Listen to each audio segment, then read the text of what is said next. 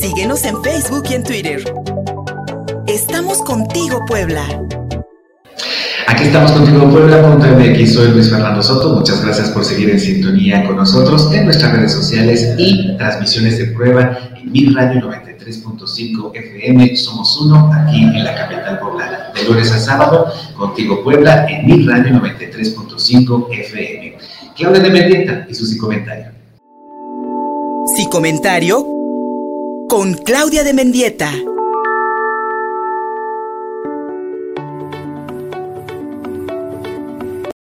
Querida amiga, ya estás aquí conectadísima con nosotros a través de una videollamada, lo cual nos tiene encantados. Mi querida Claudia de Mendieta, buenos días. Hola Luis, buenos días. Buenos días al auditorio como cada martes. Un gusto saludarlos y ahora dando la cara. Ahora viéndonos, ahora viéndonos después, fíjate, casi siete años de sin comentarios aquí en Contigo Puebla y por primera vez nos podemos ver a los ojos, mi querida Clara de Mendieta, ya no solamente escucharlos, sino también verlos. Encantados, amiga. Sí, está genial. Oye, pues hoy para hablar de un tema que hemos venido tratando en las últimas semanas, no solamente el miedo a la vacuna, sino hay una negación consciente por parte de muchísimas personas que han encontrado las razones o los argumentos suficientes como para decir yo no me quiero aplicar ninguna de las vacunas contra el COVID-19 porque no confío en ellas, lo que también sin duda alguna mi querida amiga pues representa un, digamos, un obstáculo para lograr la inmunización de la gran mayoría de los habitantes de este planeta. La negación consciente a la vacuna, Claudia de Mendieta. Así es. Bueno, creo que es un tema bastante polémico. Las vacunas eh, contra COVID pues están salvando vidas, ¿no? Hay evidencias concretas de que eso está sucediendo y teóricamente no debería haber ninguna duda al respecto. Sin embargo, y a pesar de estas preocupaciones, eh, que las, que las eh, vacunas puedan generar, se ha visto también que es mucho más efectivo estar vacunado que no estar, ¿no? Eh, a pesar de que incluso las, las vacunas mostraron cierta debilidad, digamos, contra la nueva variante que ya no está nueva, Delta, Aún así, con todo eso, se ha visto que algunas de las vacunas, sobre todo AstraZeneca, Pfizer, entre otras, reducen las tasas de hospitalizaciones y de gravedad del cuadro de entre un 92 y un 96%, y eso está eh, documentado científicamente, se ha probado la eficacia de las vacunas. Además, también se sabe ya mucho que los factores de riesgo o los, riesgos adversos o secundarios de una vacuna no son graves y los casos en donde se han presentado eh, situaciones graves no está comprobado del todo que sean por la vacuna, ¿no? Más bien hay como comorbilidades y datos ahí más o menos que relacionados con los antecedentes de salud de las personas y al no probarse, pues no se considera que se deban a la vacuna y que además estadísticamente la proporción es muy baja. Y pese a todo esto, hay un gran número de la población que sigue mostrándose reacio a aplicar la vacuna. A mí me sorprende, por ejemplo, en Estados Unidos, cómo si en un país con un nivel de mm, recursos económicos y de disposición de vacunas tan extensa que tienen, tengan un nivel de vacunación bajo en algunos puntos porque la gente no quiere vacunarse. Y entonces eh, se les ha, salido en, algunos momentos de control otra vez la pandemia y en buena parte por la actitud de, las personas en no vacunarse. En nuestro país eh, hay un, índice más o menos alto de personas que no aceptan la vacuna y que ha estado como distribuido en diferentes edades. Y bueno, como si a pesar de que los efectos secundarios no son graves, no hay pruebas de que los ocasionen, como si sí hay evidencias de que eh, mucha gente puede contagiarse de COVID y ponerse en situaciones graves o morir.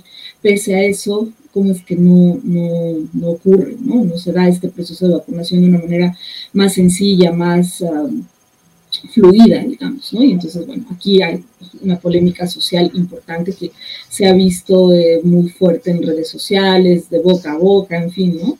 De las personas que dudan de la vacuna o que no quieren hacerlo, y, bien de las que sí lo quieren. Entonces, bueno, mucha, mucha gente comenta cosas como bueno, que la gente que no quiere vacunarse es egoísta, que es ignorante, otras eh, personas están de acuerdo, ¿no? Y bueno, creo que el problema va más allá del egoísmo per se. Por supuesto que hay factores egocéntricos ahí donde no tengo a lo mejor una visión colectiva, sino más individual. Por supuesto que sí está implicado. Pero me parece que eso sería simplificar o reducir mucho el problema porque existen eh, muchos otros factores, como hemos venido hablando en muchos otros programas, Luis, de lo que implica la toma de decisiones, ¿no? Existen psicólogos que se especializan en la toma de decisiones médicas para poder entender factores epidemiológicos, por ejemplo, ¿no?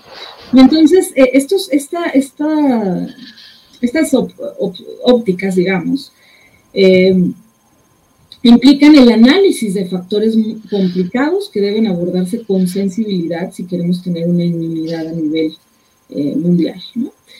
Eh, la ciencia ha estudiado la ambivalencia respecto a las vacunas mucho antes de que apareciera el COVID y ha explorado muchos modelos que, intentan describir y explicar las diferencias en el comportamiento de la gente respecto a la salud. Existe un modelo que a mí me parece muy interesante de las 5 Cs, ¿no? en inglés, eh, y donde la primera C se refiere a la confianza, ¿no? La confianza de una persona eh, en la eficacia, en la seguridad, en la utilidad de una vacuna o de un servicio de salud y de su implementación. si, si, una persona no siente confianza, evidentemente no va a tener una opinión favorable respecto a una vacuna. La otra C es la complacencia, ¿no? Si la persona considera que la enfermedad en sí misma es un riesgo grave para la salud o no. Complacencia en el sentido de estar como de acuerdo, en consonancia con eso, ¿no? Entonces, si yo considero que el, que el COVID no existe, como para qué tendría que ponerme una vacuna, que creo que eso es algo que ocurrió mucho en nuestro país durante muchos meses, donde había una negación a la enfermedad. Y bueno, todavía existen personas que siguen diciendo que no existe, pero creo que esa estadística ha bajado también porque los hechos evidentes de personas contagiadas, graves y muertas es, es contundente. Eh, la otra C se refiere al del modelo, se refiere al cálculo, ¿no? que es la participación que un individuo o un sujeto hace en una búsqueda extensa de información para sopesar costo-beneficio, por ejemplo. Entonces estamos haciendo cálculos de si es conveniente, si no es conveniente, etc. Y la conveniencia, ¿no? ¿Qué, tan fácil es para la persona acceder a la vacuna, ¿no? Si está en, no sé, imagínate aquí en la Ciudad de México, ahora que pusieron la vacuna Pfizer, había muchísima gente interesada en ponerse esa vacuna porque los medios de comunicación han facilitado que se crea que es de las mejores y de menos riesgo, ¿no? Que es algo relativo, ¿no? Aunque parece que sí había mostrado menores efectos adversos. Y entonces... Eh, Así es, mi querida, mi querida Claudia de Mendieta. Eh, sí, adelante. Adelante, adelante, Claudia. Disculpa, adelante. Y bueno, entonces, eh, algo, algo que pasaba aquí, por ejemplo, es que en las alcaldías donde se estaba poniendo esa vacuna, había una gran cantidad de personas que llegaban y sin cita y sin, sin que tuvieran un preregistro a ponérsela y entonces se armaba un caos y entonces mucha gente prefirió no irse a formar porque te tenías que formar desde las 10 de la noche del día anterior para conservar un lugar cercano a la entrada y con el riesgo de que no te la pusieran. Entonces, bueno, ese, ese tipo de cosas eh, evidentemente hace que las personas puedan desistir si tenían algún mínimo interés, desistan porque no hay una situación que facilite las cosas, por ponerte un ejemplo, y lo que no pasó con otras vacunas, por ejemplo, AstraZeneca, en el grupo de 40-49 había un nivel de vacunación muy bajo porque nadie se le quería poner, ¿no? O sea, tenía como sus reticencias. Bueno, y la última C se refiere a la responsabilidad colectiva de este modelo, que bueno, en inglés sería Collective Responsibility, ¿no? Por eso se llama C, eh, que es como la voluntad de la persona para proteger a los demás de una infección, ¿no? Como eh, esto creo que está amarrado con factores culturales, la conciencia social, eh, justo el, ser menos individualistas y más tener un pensamiento más colectivo, y que eso en nuestra cultura a veces puede resultar no tan sencillo. Bueno, resulta que se ha observado que este modelo, que, ha utilizado la Organización Mundial de la Salud incluso, para poder explicar la gran variedad de decisiones de la gente y cómo esto puede predecir de alguna manera cómo las personas se van a mm, relacionar con el tema de vacunarse y cómo van a tomar al final una decisión. Y entonces entramos en, justo en el, terreno, en el terreno de la confianza y eh, a veces no consideramos otros factores, que eso es una de las cosas que eh, analiza este modelo. Bueno, estas, estos elementos, estas cinco Cs, definitivamente no son los únicos factores que van a contribuir a que la gente se vacune o no se vacune. También, eh, hay, como decíamos la semana pasada, hay un gran número de personas que tienen miedo a la inyección per se, o sea, al piquete.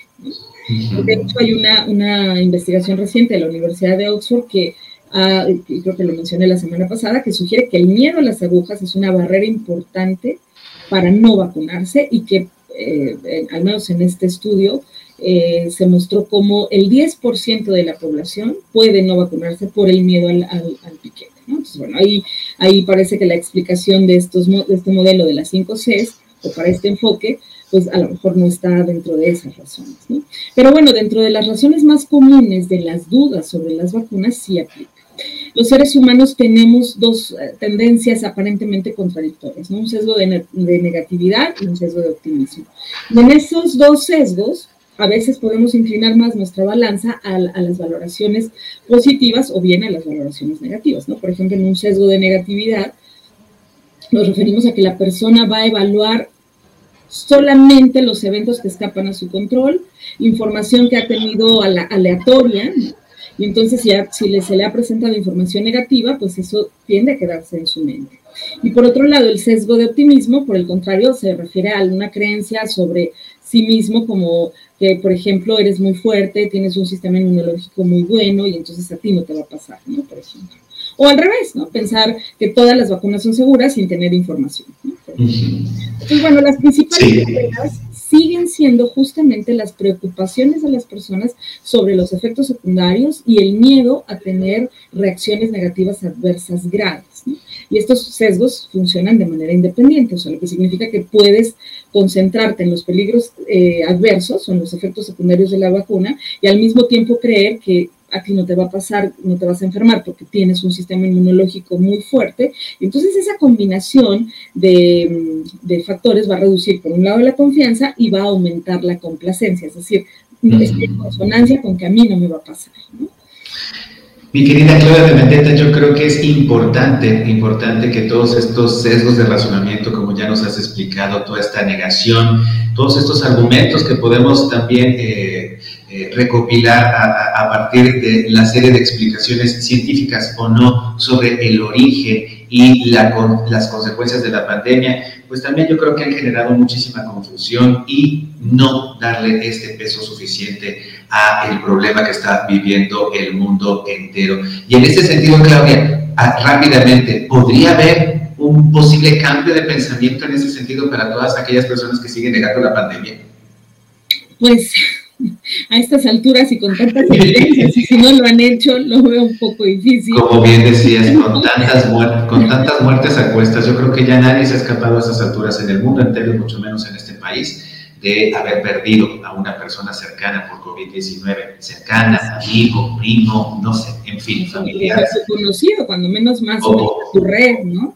Exactamente. Eh, Claro, yo creo que no, bueno, yo esperaría que sí hubiera una mayor conciencia, a lo mejor habrá casos perdidos, pero creo que también, eh, creo que algo muy importante, Luis, es que para que estas barreras se disminuyan, digamos, tiene que haber más información y más psicoeducación eh, por parte de, los servicios de salud que hagan más, minimicen este sesgo negativo acerca de las vacunas con más datos coherentes, ¿no? Porque aquí hay un dato importante. Si tú escuchas decir a alguien que leyó una nota que alguien eh, después de vacunarse se enfermó, ¿no? Hace, poquito estaba yo como un poco escandalizada en ese sentido, porque vieron una nota de un actor, no recuerdo ahora su nombre, es un actor que me gustó mucho como actor mexicano, que eh, estaba bien de salud, se había vacunado y dos o tres semanas después eh, le habían amputado una pierna por un aparente eh, coágulo. Entonces, los medios, los medios, no voy a decir qué medios porque no viene al caso, pero medios de dudosa, de dudosa calidad eh, dijeron en sus notas que pues a lo mejor había sido la vacuna. Imagínate, esa revista la leen miles y miles de personas en México. Lamentable. Lamentable, querida amiga. Sí, lamentable porque al final de cuentas, al final de cuentas, todos, todos, es, toda esa información que en algunas redes sociales ya te están pidiendo que verifiques, por ejemplo en Facebook te pone abajo esta es información COVID, verifícala antes de compartirla, si no la leíste estás seguro. Eh, yo creo que es importante que toda esta, toda esta información realmente la podamos cotejar. Y es un problema que ya, ya, ya trasciende, trasciende otros ángulos, mi querida amiga, sobre cómo recibimos la información y la procesamos, pero, hoy por hoy es importante. Es importante la, la idea, nada más para cerrar la idea, sí. el tiempo, la idea es que si tú oyes esto, y te lo dice esa fuente que a lo mejor consideras confiable, y luego te metes a internet y pones eh, qué tan peligrosa es la vacuna, te va a salir una serie de, datos de otras personas que están en contra de las vacunas, que entonces vas a terminar diciendo no me vacuno, pero en realidad todo fueron sesgos de razonamiento de toda esa red de información. Sí. estás teniendo información fidedigna. Entonces yo creo que ya para concluir, Luis, creo que es importante que creo que las personas tienen derecho a no vacunarse, pero también tienen derecho a estar bien informados, a reflexionar de manera adecuada lo que, la decisión que están tomando y también tenemos una corresponsabilidad social. O sea, no solamente soy yo y mi organismo y mi sistema inmunológico, sino el de las personas con las que interactúo. Claro, de Mendieta, como siempre, agradecidos, amiga, por poder escuchar tu sí comentario aquí en Contigo Puebla, para quienes hoy te, sintonizaron y ya te vieron, mi querida amiga, a los ojos, ¿dónde te pueden localizar? A través de mi Twitter, arroba Claudia Mendieta, a través de mi Facebook, me encuentran como Claudia de Mendieta, y a través de mi correo electrónico, cdemendieta.com. Muchísimas gracias, Claudia. Hasta la semana que viene. Un abrazo. Hasta la próxima semana. Un abrazo. Gracias. Nos vamos a hacer una pausa, pero seguimos aquí, contigopuebla.mx, en nuestras redes sociales y transmisiones de prueba en mi radio 93.5 FM. Somos uno aquí en la capital poblana. Regresamos. Envíanos un WhatsApp al 22 13 60 14 18. Estamos contigo, Puebla.